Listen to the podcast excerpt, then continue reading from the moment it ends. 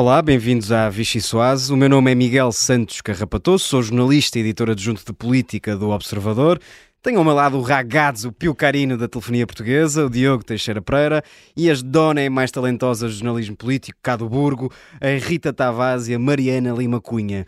É este trio que me vai ajudar a explicar uma semana em que a política se transformou numa espécie de pastilha elástica. Sabe a tutti frutti, está mais do que mastigada, mas continua a entreter. E muito. Se o universo autárquico de Lisboa virou um grande faroeste, António Costa deu finalmente o peito às balas e foi ao Parlamento para manter tudo na mesma.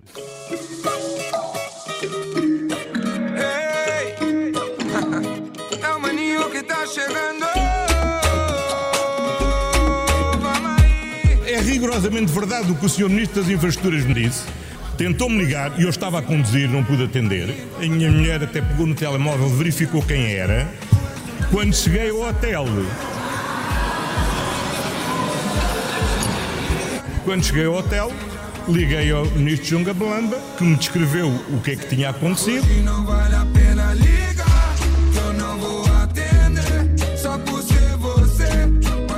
O país não vai acabar quando mudar de governo. Não é preciso estarem tão agarrados.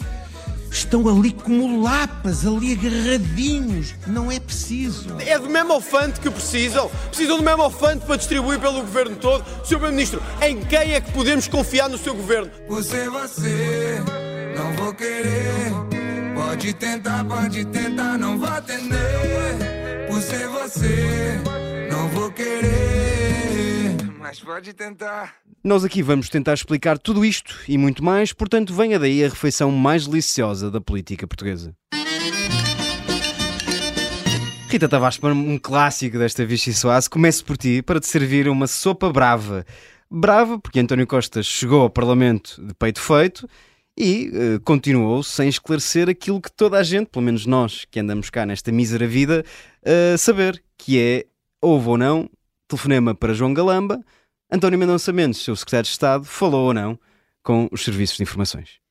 Bem, a verdade é que só não se sabe mesmo se, se esse telefonema eh, entre João Galamba e o secretário de Estado adjunto ao Primeiro-Ministro aconteceu mesmo nos moldes em que foram definidos pelo Ministro das Infraestruturas, porque todos os outros já foram confirmados, não é? Todos os, os envolvidos nos telefonemas detalhadamente descritos por João Galamba naquela conferência de imprensa de 29 de Abril foram confirmados pela outra parte, a João Galamba disse que falou com o Ministro da Administração Interna.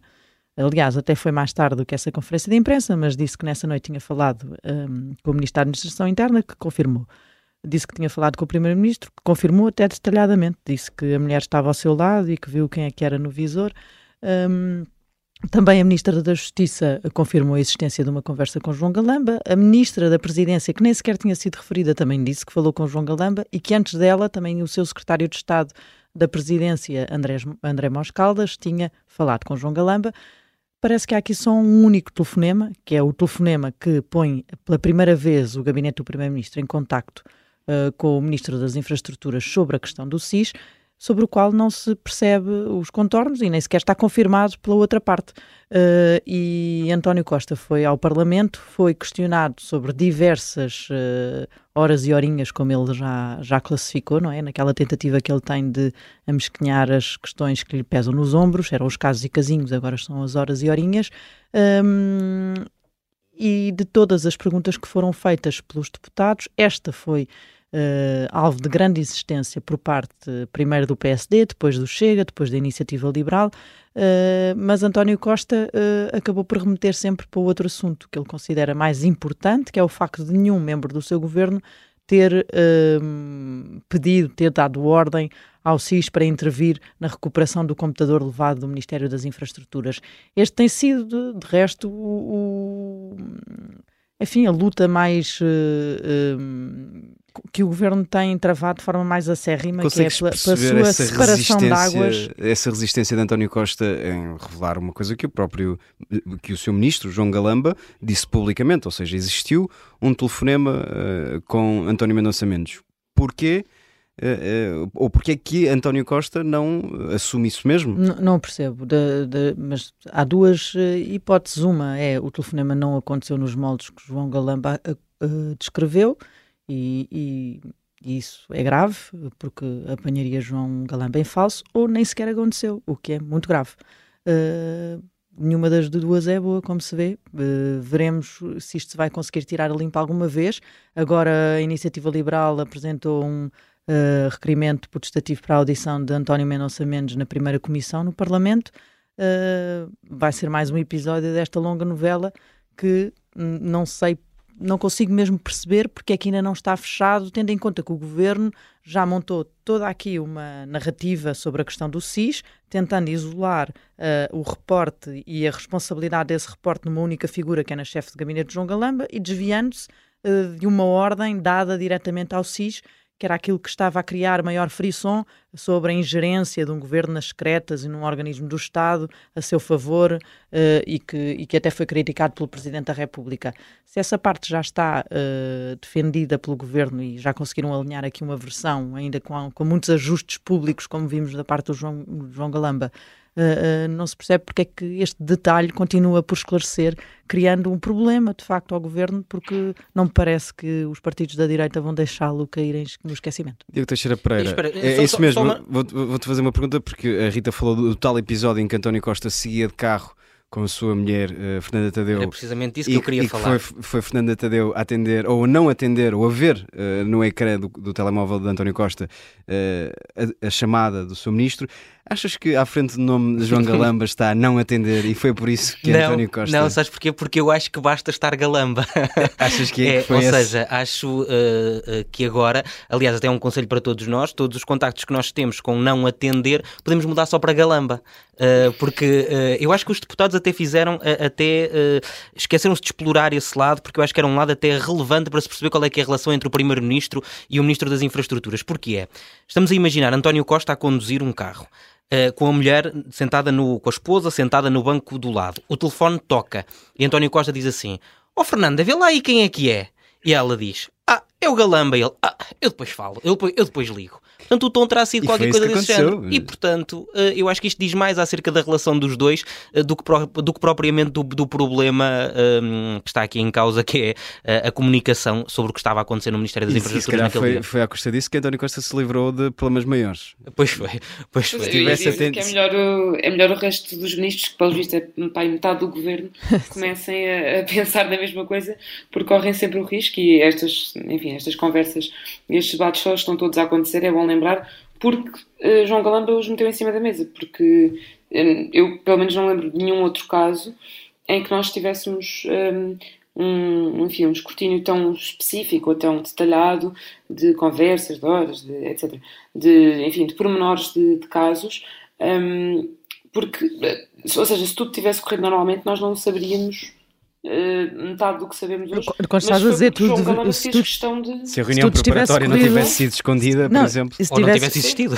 Ou, se calhar estavas a falar da Bem, conferência sim, de, de imprensa de 29 de Abril, não é? Que de si foi sim, bastante sim. detalhada e se calhar com alguns erros Sim, João Galamba desatou a disparar nomes e, e a seguir ainda continua, não é? Jorge Carneiro, por exemplo, é um nome que aparece no rolo. E se lhe continuarmos a perguntar, se calhar vão, vão aparecer ainda mais contactos. E podia, ter corrido, e podia ter corrido bem se ele tivesse ligado para a Primeira-Ministra em exercício, que não, que não era António Costa, não é? Não era António Costa que estava, que estava ao serviço. Que também ligou, não é? Como vamos ter a oportunidade, de, como vamos ter a oportunidade de falar deste caso, seguramente mais daqui na próxima semana, eventualmente, e na, nas duas próximas semanas, até o final de meados de junho, um, vou, vou servir uma outra sopa, sopa com tutti. uh, para ti, Diogo Teixeira Pereira, para falar da recente investigação da CNN que uh, alega existir uma, com base em, em, indícios do Ministério Público e da Polícia Judiciária, uma rede de tráfico de influências a, a operar na região de Lisboa Cidade, que envolve dois partidos, PS e PSD. No caso do PSD, parece ser mais nítida a forma de funcionamento uh, dessa alegada rede de tráfico de influências. Uh, não te vou perguntar pelos detalhes do caso, uh, vou antes pedir-te para falares de que possível impacto isso pode ter para a direção de Luís Montenegro, que já, teve, já foi obrigado a lidar com alguns casos sensíveis como é que se descalça esta bota? Vimos Luís Montenegro numa primeira reação a dizer à justiça o que é da justiça, uma forma... E para atuar rápido. E para atuar rápido, uma, uma, uma versão 2.0 da frase de António Costa. Uhum. E vimos ontem Miranda Sarmento a usar este caso para dizer que o PST vai tirar as suas ilações e que o governo deveria também tiradas dele. Isto é um incómodo e pode trazer uh, problemas a, a Luís Montenegro? Eu acho que sim, e, e, e, fiquei surpreendido quando vi que foi Miranda Sarmento a puxar o tema para o, para o, para o debate, uh, porque. Este assunto é muito concentrado na figura de Fernando Medina e de facto é mais uh, um tiro ao Medina nos muitos que têm sido dados uh, e que o fragilizam bastante, sem dúvida, uh, mas a verdade é que na base de tudo isto está aquilo que parece ser uma forma de atuar de elementos do PSD que não é propriamente digna, até pela linguagem que é, que é usada. Há uma série de palavras novas que todos nós usamos em circunstâncias que não as públicas, não, nem quando estamos palavras a... na minha boca, nem quando não, estamos a falar assim. de trabalho, nem quando estamos a falar de trabalho. Todos nós, mas alguma vez te Não tenho uma vista a dizer isso. Não, uh, todos nós, estava a falar em, em mim e nos ouvintes, e nos ouvintes, em mim e nos ouvintes, vocês claro que não. Um, e portanto, um, tra traz esse tom, traz uma forma de, de, de, de, lidar com a política e com a politicazinha baixa uh, que não é minimamente recomendável. E eu acho que sim, acho que Luís Montenegro tem que arranjar uma forma de lidar com isto também rapidamente e tem que ser um, firme, porque isto também pode determinar a forma como ele vai lidar com casos futuros que possa vir a ter num eventual governo que venha a liderar uh, ou uh, no, nos próximos tempos, se, se, não houver eleições antecipadas, como muitos preveem. Uh, mas, mas acho que é, é, mesmo surpreendente que seja o PSD a trazer este tema para o debate, porque o PSD acha o quê? Acha que a declaração de Montenegro é suficiente? É, foi por isso que Miranda Sarmento trouxe o tema para o debate? Eu acho que não é suficiente. Eu acho que se calhar é preciso um bocadinho mais, ou é preciso ser um bocadinho mais violento com estas pessoas eh, e não achar Miranda Sarmento que vai eh, perguntar ao Primeiro-Ministro não se sente fragilizado. Montenegro já fez o que tinha a fazer. Ou para o PSD basta que o PS diga à justiça o que é da justiça, à política o que é da política. Se calhar basta. António Costa também já disse. Portanto, assunto resolvido. Eu acho que não. Eh, Rita Tavares, um breve comentário sobre esta, este alegado envolvimento de Fernando Dina e Eduardo Cordeiro, que ainda não é muito claro as circunstâncias em que. Uh, Fernando Medina surge aqui nesta investigação uh, do Ministério Público e, e, e, o mesmo se aplica a Eduardo Cordeiro, não são exatamente claras, ou seja, muito do que se está uh, a dizer e a escrever sobre Fernando Medina aceitam, uh, assentam um, em provas indiretas, portanto, em escutas de terceiros que, onde Fernando Medina aparentemente é nomeado. Um, isto pode ter efeitos práticos na estabilidade do governo?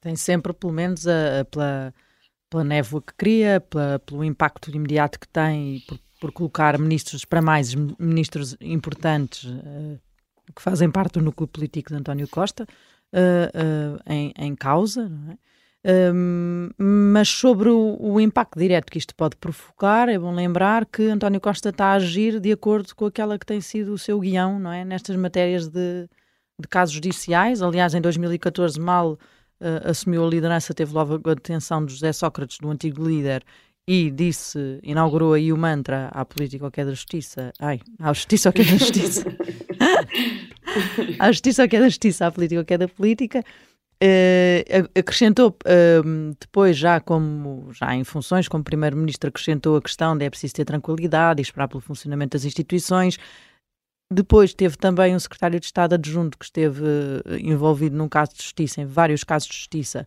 que foi constituído arguído e ele aí inaugurou um novo uh, momento que é arguído também não é suficiente porque esse é um estatuto de proteção da própria pessoa portanto, uh, há que esperar e, e, e, e respeitar a presunção de, de inocência.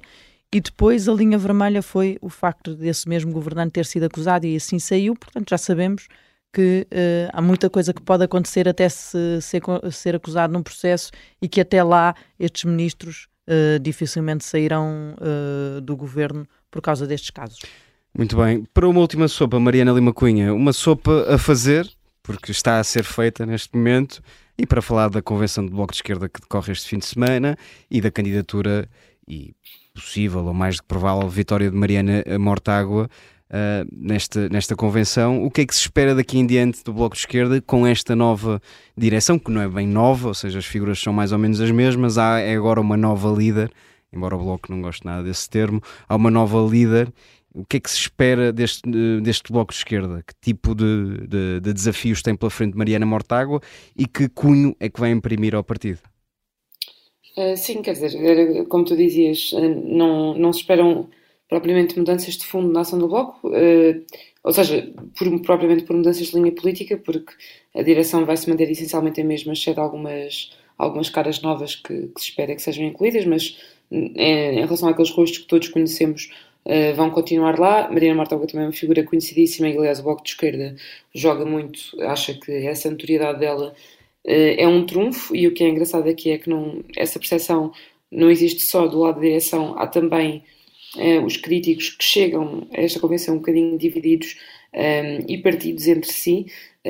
parte deles até elogia a escolha de Mariana Mortágua, dizendo que acha que aquele tom assertivo e contundente, porque ela é conhecida pode dar, contrariar uma imagem que eles acham que o Bloco ganhou durante os últimos anos, os anos de geringonça, que é de estar domesticado. Um, e, portanto, Mariana Mortágua parte, um, em princípio, eh, parece que com bastante apoio dentro do partido, vamos ver na, na convenção se isso confirma, para este ciclo, e as mudanças que veremos no Bloco não são tanto, lá está, de linha política de fundo, têm sobretudo a ver com as circunstâncias uh, que o Bloco vive agora. Uh, o Bloco decidiu mudar de líder e antecipar a saída de Catarina Martins uh, alegando precisamente que isto era um ciclo novo, que por causa da maioria absoluta uh, devia escolher aqui um, uma cara nova dar uma energia nova e começar aqui um ciclo que até pode levar, se levar eleições antecipadas, uh, haverá um próximo líder a concorrer a essas eleições e uh, o ciclo Catarina Martins já seria mesmo muito prolongado. E, portanto, Mariana Mortágua aqui tem várias questões em cima da mesa. Eu diria que principalmente tem o desafio de como fazer a oposição à maioria absoluta tendo em conta que quer uh, fazer isso um bocadinho através das ruas e aproveitando a contestação social um, e as condições em que as pessoas estão a viver, uh, com a inflação, com os preços da habitação, quer se tornar um bocadinho o rosto dessas lutas, mas tem o desafio de ter de fazer uma articulação com esses movimentos que são em vários casos uh, movimentos que são apartidários um, ehm, ou que não têm associação direta ao Bloco e está a fazer esse, o Bloco já está a fazer esse trabalho de articulação e de sentar Para causas e bandeiras, não é? Uh, sim, um, ehm, e depois, por outro lado, tem aqui sempre esta espécie de uh, nuvem sobre a própria cabeça, que é o, o, facto de o PS estar a apostar e aparentemente de uma forma muito consistente e muito insistente na ameaça de poder vir aí um governo com alguma, pelo menos, influência do Chega, que é a circunstância quase principal que o Bloco culpa por ter, enfim, sido esmagado pelo voto dele no, no PS nas últimas eleições e, portanto, claramente essa, isso é uma sombra que continua a parar sobre o Bloco e o partido vai ter de perceber como é que consegue contornar isso um, até haver eleições e convencer as pessoas a não terem medo, ou seja, os, as pessoas que seriam votantes né, enfim, naturais do Bloco não terem medo das sondagens, dos tracking polls e do, daquele uh, aquele medo de última hora uh, se virem que, que o PS uh, eh, pode ser, enfim, o, o, voto útil à esquerda e, portanto, são desafios que têm a ver com, os, com o contexto atual, não com uma mudança de linha política. Muito bem. Uh, o, Observador vai estar naturalmente a acompanhar a convenção do Bloco deste fim de semana, mas antes disso ainda temos a segunda parte da Vichy Soase, precisamente com a eurodeputada do Bloco de Esquerda, Marisa Matias. Fique connosco.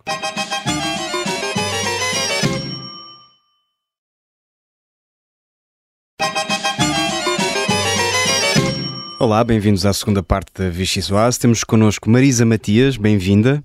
Obrigada. Ainda que à distância, estamos a fazer este programa. Uh, Marisa Matias está a partir de Bruxelas. Vamos a isso. Uh, temos em breve, neste fim de semana, o Congresso ou Convenção do Bloco de Esquerda. Subscreve a moção, a moção pela qual Mariana Mortágua se candidata, tal como a restante direção atual. A nossa pergunta é como é que a mesma direção, que teve resultados tão fracos nas eleições do ano passado, pode dar a volta à situação? Bem, um, antes de mais, a direção atual do Bloco de Esquerda, um, quer a Comissão Política, quer, quer a Mesa Nacional, uh, são órgãos que são compostos proporcionalmente, digamos assim, pelas moções que se apresentam à Convenção. Portanto, não são apenas de uma moção. Mas não se esperam uh, grandes alterações de elenco, a não é? maioritária, não, não, não, uh, não se esperam. Creio que o, os resultados das eleições dos delegados e das traduzem isso, veremos, não é? Pode haver sempre surpresas, mas traduzem que, que haverá uma relação de uma maioria da moção A, neste caso a moção de, de, liderada pela, pela Mariana Mortágua.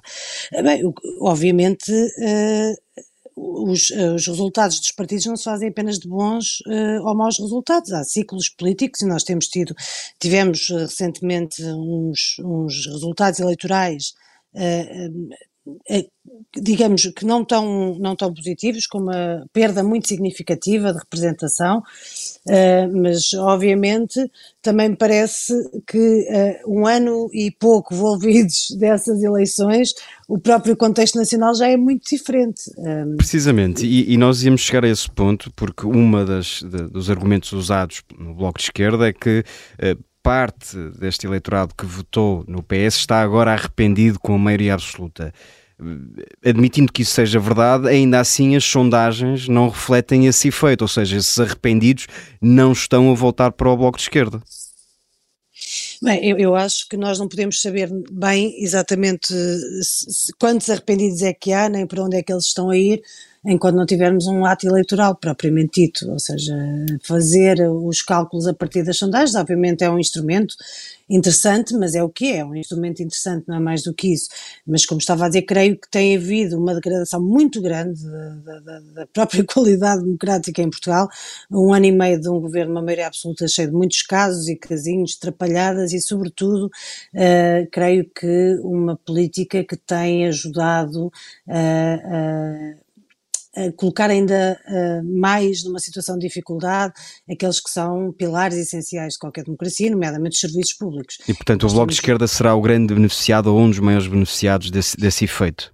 Não sei se será o grande beneficiado ou um dos maiores beneficiados. A única coisa que eu sei é que o Bloco de Esquerda é, de facto, o partido à esquerda que se constitui como uma alternativa às políticas do governo e creio que disso não há muitas dúvidas e, e, é uma leitura minimamente objetiva, apesar, apesar de fazer parte da direção do partido, mas obviamente parece-me muito evidente que eh, sim, que o Bloco de Esquerda tem uma posição uh, claramente de, de, uma, de uma oposição ao governo, mas de uma alternativa também de governação à esquerda. Outro dos argumentos usados no Bloco de Esquerda é que parte desta maioria absoluta se deve ao discurso do medo em relação ao Chega e a uma eventual aliança à direita que na altura das eleições se colocou como cenário hipotético. Ora, o PS tem insistido muito nessa, nessa tónica, nessa ameaça. Uh, portanto, as circunstâncias nesse aspecto não mudaram. A influência do Chega aparentemente vai se manter, tal como essa suposta aliança que pode surgir à direita. Ora, como é que o Bloco de Esquerda contorna este, uh, esta estratégia do, Bloco de, do, do, do Partido Socialista? Bem, a estratégia do Partido Socialista não é uma estratégia, digamos assim, muito nova no quadro daquilo que tem sido a reconfiguração das forças uh, à escala europeia. Uh, provavelmente o que em Portugal ainda se mantém de forma diferente é apesar de tudo, uma resiliência, que é uma palavra que, que agora está muito em uso, uh, das forças políticas, digamos, mais tradicionais, e neste caso só do Partido Socialista e do PSD. Mas nós vimos muito bem como em outros países tem sido usada a polarização com a extrema-direita que é claramente uma política de medo, como forma uh, de, uh, de, desconsideração, desvalorização e tentativa de acantonamento, digamos assim, das forças políticas mais à esquerda. em outros países também, isso de certa forma tem tido, a dada altura, começou a pagar-se um preço caro, digamos assim. É o exemplo francês, né? é o, é sim, o mais, é o mais é um, usado. Sim, é um, é um dos exemplos, espero que não tenhamos também um exemplo semelhante em breve em, em Espanha, mas enfim, Uh, esse é o mais usado e, e creio que é muito evidente. Aí com uma diferença muito significativa, que é do colapso dos partidos ditos mais tradicionais, seja o Partido Socialista Francês, seja o Partido Republicano e o seu, a sua substituição na esfera pública por, por outras forças políticas. Ainda assim, não respondeu a nossa pergunta, como é que o Bloco ah, desculpe, evita não foi, que... Não foi intencional. Eu percebo, mas como é que o Bloco de Esquerda evita uh, ser esmagado, como foi nas, nas últimas eleições, por esse mas, mas apelo que... ou estratégia do PS?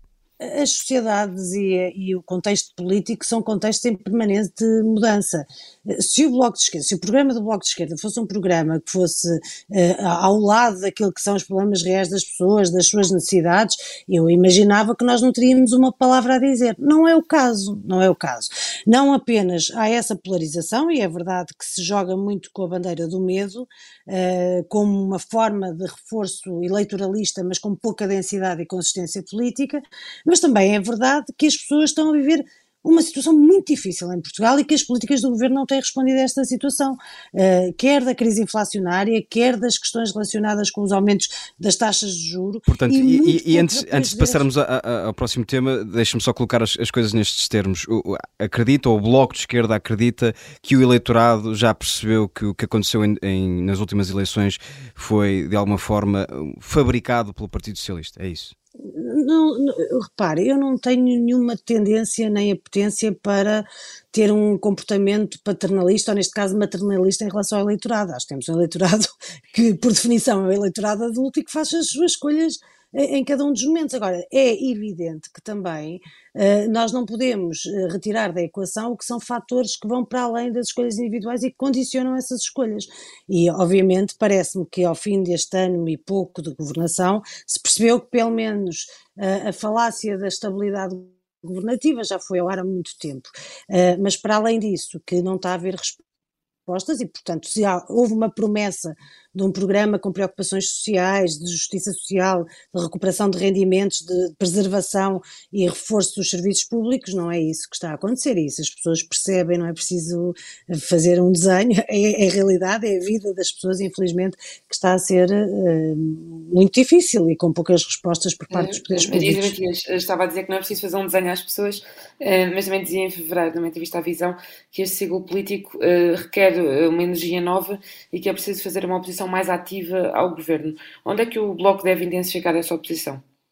Bem, eu creio que eh, na, na, na, apresentação de propostas que realmente respondam a, àquilo que são os problemas concretos que as pessoas estão a viver neste momento. Ou seja, se temos um problema de inflação, para ser muito prática, muito direta, se temos um problema de inflação que temos gravíssimo, que está a colocar tantas pessoas numa situação tão difícil, eh, com muita dificuldade em pagar eh, até se calhar as contas dos bens mais essenciais, não é seguramente a dar bónus eh, de IVA em bandeja uh, às, às, grandes distribuidoras e às superfícies comerciais que se resolve esse problema. Portanto, há formas de responder uh, àquilo que são lacunas claríssimas do ponto de vista da política social do governo, uh, há, há, alternativas à esquerda, como estava a dizer, e é, é compreensível em qualquer partido que, obviamente, seja necessário que haja renovação dos ciclos.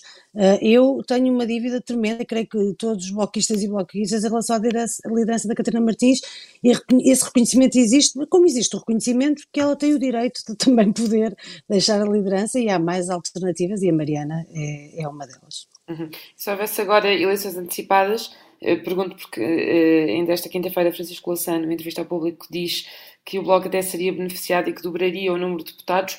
Uh, concorda com esta ideia? O Bloco estaria preparado para esse cenário? Creio que o Bloco está mais preparado uh, neste contexto do que num contexto de eleições onde de facto houve uma pressão muito grande, houve responsabilidades próprias e erros próprios, e portanto não quero agora pôr eh, tudo do lado de lá e de fora das responsabilidades uhum. dos partidos. Portanto, assumimos, eu assumo essas responsabilidades e os erros que foram cometidos. Mas houve também uma pressão muito grande, houve uma, uma transferência da situação uh, da, da, crise política instalada das eleições antecipadas para o voto do Bloco de Esquerda no orçamento. Uh, digamos, isto em Portugal até pode fazer sentido quando se vê em, em, outros países, eh, não há um voto no orçamento, às vezes em alguns países há 10, 11, 12 votos no orçamento até se aprovar um orçamento. Em Portugal criou-se uma situação de crise política voluntariamente, e não apenas pelo governo, mas também com a ajuda do próprio Presidente da República. E, portanto, as circunstâncias são diferentes. Eu creio que neste momento, infelizmente pelas piores razões, que é as maiores dificuldades que as pessoas enfrentam na sua vida, e também por um contexto político diferente, sim que o Bloco poderia uh, ter um melhor resultado. Uhum. Uh, já agora, para continuar a citar Francisco Louçã, ele dizia ao público que o Bloco tem de mostrar uma capacidade governativa ainda maior do que nos tempos da geringonça. Um, este tem de ser um objetivo para o futuro uh, e já agora em condições, é com a ambição de integrar algum governo, para, para onde é que o Bloco deve apontar? apontar para caminhos que nos permitam de facto ter, eh, ter soluções e, e levar o país a sério. Aliás, é o modo da convenção. Uhum. E, e, levar o país a sério significa uh, estar disponível para qualquer tipo de, de, de, de, solução que possa existir que de facto se traduza uh, num respeito por aquilo que são as preocupações e as necessidades das pessoas e que se traduza numa transformação efetiva. Nós sabemos que a experiência da geringonça uh, foi uma experiência que ficou muito aquém daquilo que poderia ser. No uhum. entanto, no entanto, foi claramente um período governativo onde houve, uh, houve a capacidade de ter mudanças concretas, seja na recuperação de rendimentos, seja no fim das políticas de austeridade. E, e integrar, de facto, um governo poderia ajudar eu não, está, eu, as mudanças fossem mais efetivas ou não? Eu, eu não faço definições de, de, qual é a forma, o formato, acho que isso depende muito de, da forma também como as pessoas expressam as suas escolhas democráticas na, durante o voto e por isso depende muito das relações de forças também, acho que é um bocadinho difícil. O que acho que é fundamental é uh, perceber-se que há uh, forças, uh, como, e neste caso estou a falar do Bloco de Esquerda, que têm disponibilidade para continuar a trabalhar eh, para aquilo que o país precisa. Em fevereiro tinha dito que este não é o tempo de construção de pontos. Quando é que será? Mais perto das eleições? É que é essa, é essa altura ideal? Eh, repare, quando se está numa situação de governo, e eu, eu, volto a dizer, se calhar já falei muito de contexto nesta nossa conversa, mas vou voltar a falar de contexto. Eh, quando se está num governo, num contexto destes, de maioria absoluta, em que há muros erguidos a qualquer proposta que venha à sua esquerda, ou seja, não é preciso sermos nós a dizer se é um tempo de, construir pontos ou não. Eh, e no Acho futuro ela... dependerá de quem for o líder do PS na altura, por exemplo? Não, depende, mas depende sobretudo das relações de forças que se constituem, obviamente. Quando um governo tem maioria absoluta, o nível de arrogância também aumenta. Não tem que ser necessariamente proporcional à maioria absoluta, mas, mas aumenta e, e, desconsidera mais a diversidade e a pluralidade democrática, até mesmo de soluções que poderiam interessar ao próprio governo e à sua, e à sua governação. Acha que os últimos resultados eleitorais, nomeadamente nas últimas legislativas, mancham o legado de Catarina Martins?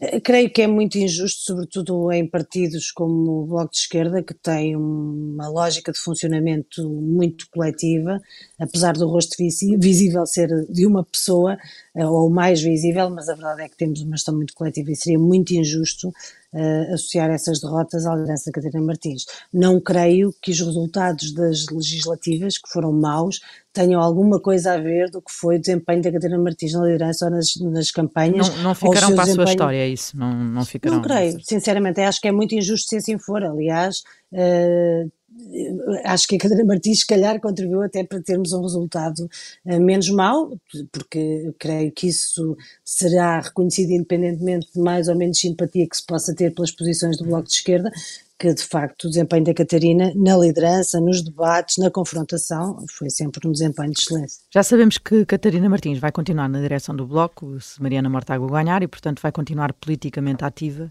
O que é que gostava de haver fazer a seguir? Seria uma boa sucessora como cabeça de lista ao Parlamento Europeu? Eu acho que a Catarina Martins terá condições para fazer o que entender fazer num espírito sempre coletivo. Agora, essa, creio que essa ela... resposta é pouquinha. Sim, mas eu não sei mesmo, eu não estou na cabeça dela, sinceramente. Mas eu estou-lhe a perguntar qual é a sua opinião, se seria uma boa sucessora para a si, minha... já também foi cabeça minha... de lista às europeias. A ela era opinião... um, tem essa, tem essa, é, acha que tem esse perfil? A Catarina terá o perfil para ser o que quiser no, no, no, quadro da política e tem competências para isso. Eu não me vou estar a hum, antecipar. Mas há várias é... coisas, há vários momentos eleitorais que vão estar uh, aí agora nos próximos anos. E, e por exemplo, para, para Belém também vai dar a mesma resposta de, de não é isso, ela serve para qualquer um desses. Sim, mas não me faça contradizer na resposta imediatamente a seguir à anterior em que falei de um, de um, partido que toma as decisões de forma coletiva, estar a dar palpites mesmo antes. Não era palpite, era a sua convenção. opinião. Mas a minha opinião é que a Catarina será excelente em que ele quiser fazer, isso já dei a minha opinião. Agora, vamos ter uma convenção, eleger uma nova mesa nacional, uma nova comissão política, realmente... Poderia, poderia ser até para as duas, para o Parlamento Europeu e para Belém, uma espécie de André Ventura no Bloco de Esquerda. A Catarina poderá fazer o que entender eh, e seguramente terá o apoio do partido, mas não sei o que é que será, isso e, não sei E a Marisa Matias já tem planos para 2024? tenho o plano de não ser candidata, que para já é o mais fundamental neste momento, creio eu. Mas, é um mas vai dedicar-se de vai dedicar a quê, já sabe? Não, ainda não, sinceramente não. Uh, ainda não sei se não sei, não sei se volto uh, ao meu passado uh, da investigação científica, para isso obviamente terei que fazer uma, uma atualização, porque não é ao fim de tantos anos afastada que eu, que eu poderei estar em condições de retomar imediatamente, sei lá, mas isso pode ser uma hipótese, voltar pela via académica, fazer um pós-doutoramento, qualquer coisa, ou pode ser outra coisa que não tem rigorosamente mais, mais, mais fora da vida política. Ainda não, ainda não pensei. Ainda Garantidamente não pensei mais mesmo. fora da vida política, isso ativa. não sei, mas não, sim, eu farei política na mesma e, e, se for eleita também integrarei a direção, os órgãos de direção do Bloco com muito empenho e muito gosto, mas num, num, num curto período imediato uh, uh, não, não tenho resposta hum. para dizer, mas sim, creio que seja um bocadinho uh, mais fora. A, a moção é a única alternativa à moção A nesta convenção. Ataca a direção por não ter querido fazer mais debates públicos e agir como se fosse a convenção, como se esta convenção fosse uma espécie de pró-forma. A direção tomou esta espécie de sucessão como garantida?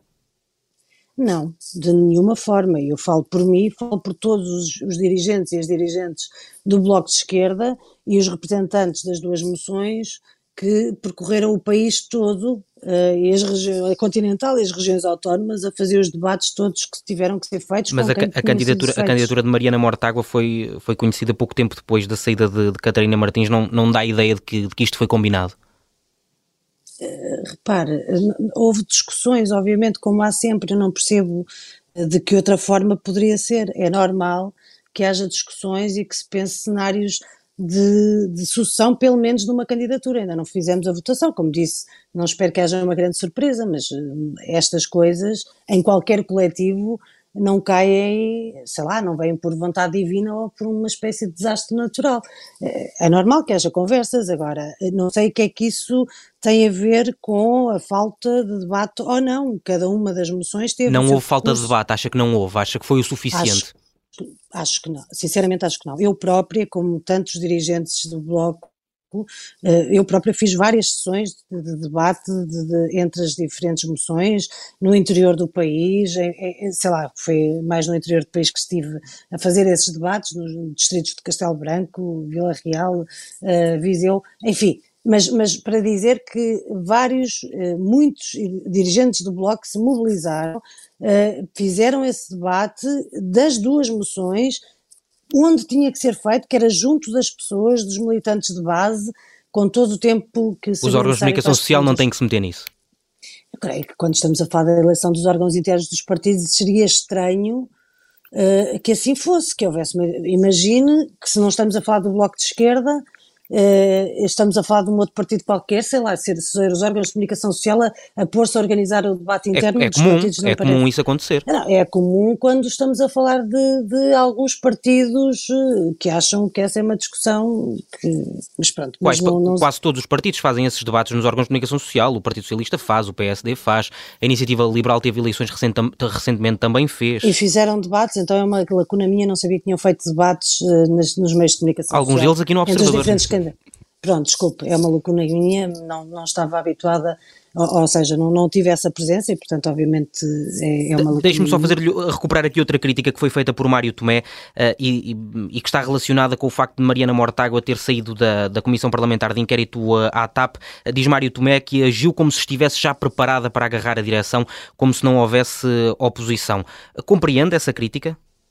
Não, sinceramente não. Tenho muita estima mesmo pessoal uh, uh, pelo Mário Tomé, mas não, não percebo. É, é, perfeitamente normal que quando estamos a preparar uma convenção, que sobretudo, uh, e em particular quem está a candidatar-se à liderança, seja do, da moção A, seja da moção E, que tenha que ter mais tempo para preparar esse processo e para participar nele plenamente e com total e profundo respeito pelos, pelos, militantes e, e, delegados e delegadas que vão estar na convenção e vão ter que fazer essa escolha. Deixe-me, antes de passarmos ao próximo segmento do nosso programa, uh, falar também de, uma crítica que é feita por Mário Tomé em relação à posição assumida pelo Bloco, uh, pela atual direção do Bloco de Esquerda, em relação à guerra na Ucrânia. Disse Mário Tomé que o Bloco tem uma opção oportunista face à guerra na Ucrânia e pouco solidária com a questão da, da Rússia.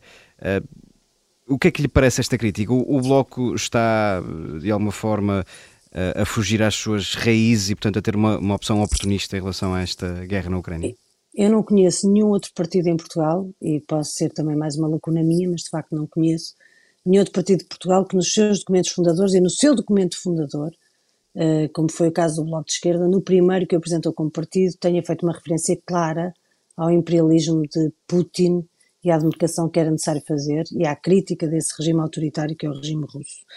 E, portanto, dizer que é um desvio quando vem desde os documentos fundadores, a mim provoca-me alguma confusão, sobretudo de alguém como Mário Tomé conhece tão bem a história do partido. E a esse respeito, em particular em relação à guerra da Ucrânia, há uma clara diferença entre a posição da moção A e da moção E. Temos feito esse debate, esse sim, com muita participação na, na, comunicação social e, portanto, é do conhecimento de toda a gente. Mas eu, eu, eu acho que o Bloco tem, em relação à guerra, que é uma invasão ilegal uh, da Ucrânia, a única posição que tem que ter. Uh, de, de, de, obviamente, confronto com o agressor e de solidariedade com o povo agredido. Já agora, esta diferença, uma das muitas diferenças, mas neste caso particular, esta diferença substantiva em relação à posição do Bloco de Esquerda e do PCP, eh, pode ser um, um trunfo eleitoral também? A, a, diferença da política internacional do Bloco de Esquerda e do PCP não é de hoje, não é apenas em relação à Rússia, será em relação à China, será em relação à Venezuela, sei lá, à Coreia do Norte. Mas, o que mas não neste falta... caso tornou-se gritante, não é?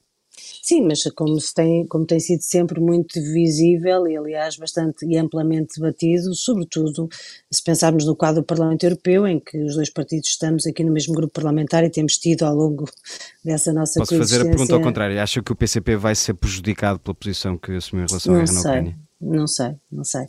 Não sei dizer. Eu, eu, eu tenho dificuldade em perceber uh, uma posição. Um, que tem dificuldade em condenar a agressão de caráter imperialista que houve da Ucrânia, mas, mas não sei se isso terá custos ou não, isso já não sei. Muito bem, Marisa Matias, vamos avançar para a segunda parte do nosso programa, o bloco Carne ao Peixe. Penso que está mais do que familiarizada com, com, com este nosso desafio. Recordo que só pode escolher uma de duas opções. Vamos a isso. A quem preferia dar dicas sobre como concorrer a Belém? Catarina Martins ou Luís Fazenda? Hum, quer dizer, vocês começam de alguma maneira muito difícil. Eu dava aos dois de muito bom gosto, mas uh, não sei sequer se eles têm interesse. Tem que ser mesmo só dizer um. Sim, é, tem que ser só um. Ou é carne ou é peixe. Ah, e as pessoas que gostam das duas coisas. Olha, não, não servimos os dois pratos na mesma refeição. Uh, eu já tive muitas conversas com ambos uh, sobre, sobre Belém, mas talvez uh, falasse, sei lá, com a Catarina. É preciso, se calhar, mais espaço às mulheres nessas corridas. Não estou a dizer com isso que, que seja que ela vai fazer ou que se quer que eu achasse que fosse a coisa mais interessante que ela devia fazer. Uh, preferia convidar para um último jantar em Bruxelas Paulo Rangel ou Nuno Melo? Paulo Rangel. Uh, acho que do ponto de vista pessoal não, não, não tenho nenhum problema com nenhum dos dois. Politicamente estou significativamente afastada, provavelmente mais do Melo do que do Paulo Rangel, mas significativamente afastada dos dois, mas tenho, tenho respeito pessoal pelo, pelo, por ambos, mas acho que faria mais sentido se calhar convidar o Paulo Rangel. Quem preferia que fosse refiliado no Bloco de Esquerda? Uh, refiliada, aliás, Ana Drago ou Joana Amaral Dias? Ana Drago mas esta é relativamente fácil, não estava à espera. E quem é que gostaria... Não, porque, porque nós somos amigas e conhecemos há muitos anos e trabalhamos muito em conjunto. Sim, força. E quem é que gostaria de ver regressar ao Parlamento? José Manuel Pureza ou Jorge Costa? Bem, esta é daquelas que eu diria outra vez os dois, mas vocês não fazem nada. Bom, mas como tem feito, tem dado uma prestação, tem tido uma prestação muito está quase exemplar, podemos, podemos deixá-la escolher os dois, é isso que, que prefere, Sim. não é? Sim. Muito bem, demos esse, esse bom. Teria que ser compensado com duas deputadas, mas se houver força eleitoral, tudo Muito. se resolve. Por falar em bombom, uh, agora, como é hábito, o nosso, a nossa convidada, no caso, tem o, o, direito de escolher uma sobremesa, no caso, uma música. Que música é que nos traz e porquê? Uma música do Chico Buarque. Um, que eu gosto sempre de chamar, o amanhã vai ser outro dia, embora isso seja a, a segunda parte do título, é o Apesar de Você, de você Porquê? Porque ele está em Portugal, vai estar em Portugal agora a dar uns concertos, acabou de receber um prémio super prestigiado e eu gosto muito de Chico Buarque e, acho que não serei a única, há muita gente a gostar dele, mas para dizer que me parece que, que também é uma espécie de símbolo do, do, que são estes novos tempos, difíceis, mas novos, apesar de tudo, mais respiráveis no Brasil, um, e, e é sempre bom ouvir música popular brasileira. Muito bem, Marisa Matias, muito obrigado por ter vindo Obrigada, a esta Vichy Soase. Foi um prazer, como sempre. Os nossos ouvintes já sabem, podem ouvir-nos sempre à sexta-feira ou nas plataformas habituais. Até lá. Obrigada. O perdão. Apesar de você,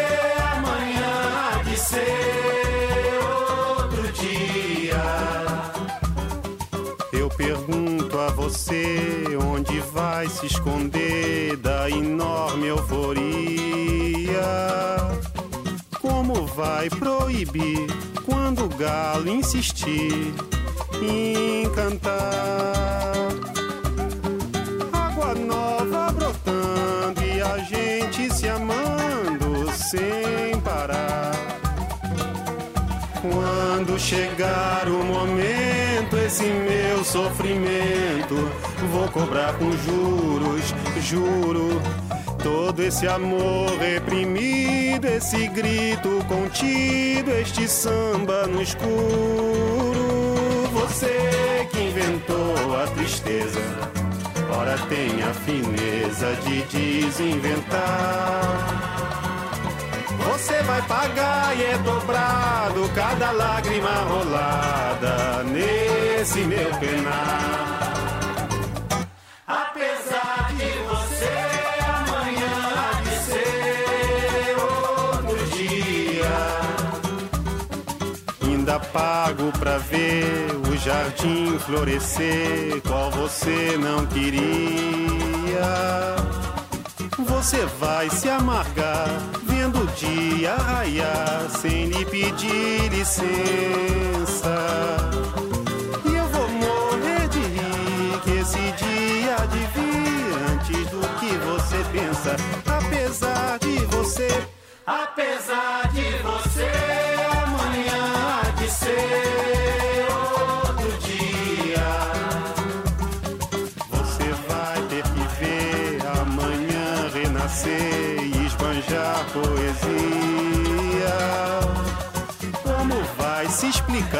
vendo o céu clarear?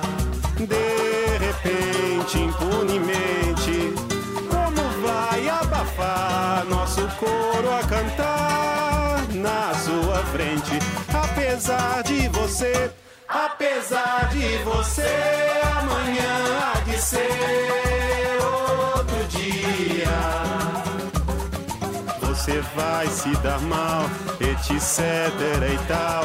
Laraiá, laraiá,